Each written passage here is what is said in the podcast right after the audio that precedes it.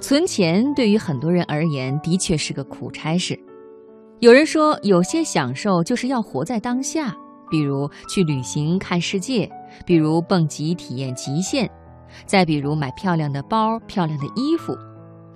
不同的价值观决定了不同的生活状态，但是人需要对自己的选择负责任。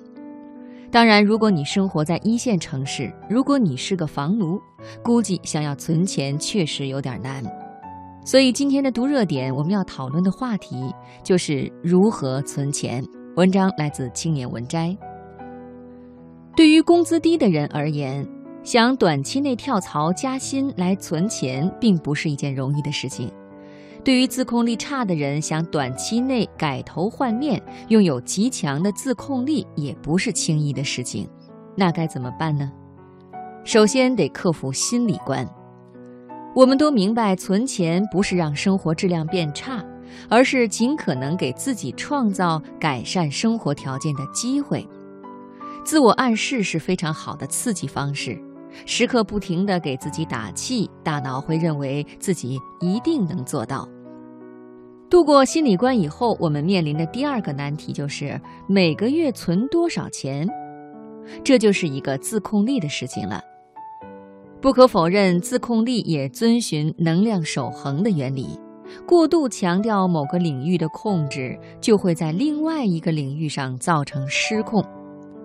比如，我爸爸在工作上的自控力很强，但是在吃，尤其是甜食这件事情上，就毫无节制的能力。所以，存钱这件事情量力而为，理想的程度当然是在不过分影响生活质量的前提下，存入月收入的百分之三十。对于工资收入不多的人而言，可以将这个比例缩减到百分之二十，先适应一两个月看看。如果百分之二十还有困难，那就继续缩减到百分之十五，甚至百分之十。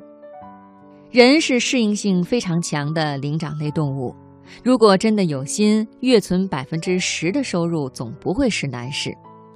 我们换算一下，月收入五千元，一个月存下五百元，也就是少吃两次聚餐、少看两次电影的事情。在存钱这件事情上，很少会出现一分钱都存不下来的局面，除非自己从一开始就只是打算打个嘴仗而已。内心深处拒绝改善生活，内心深处坚持认为自己无力改变局面，那老天就真的会满足这样一个心理暗示。有哪些办法可以让自己把钱存下来呢？很简单，一是让自己忙得没空花钱，二是让自己的钱花不出去。我们先说第一种情况。记得二零一四年，我工作出现变动。新岗位异常忙碌，有多忙呢？基本上早上八点钟就进入工作状态，中午吃饭休息最多一个小时，晚上通常在六点以后才能下班。一周必然有那么两三天要加班，忙了三个月以后，我就发现每个月的开支锐减，一日三餐吃机关食堂。下了班根本没有力气去逛街看衣服，钱就这么省下来了。再说第二个情况，把钱锁起来，想拿也拿不到。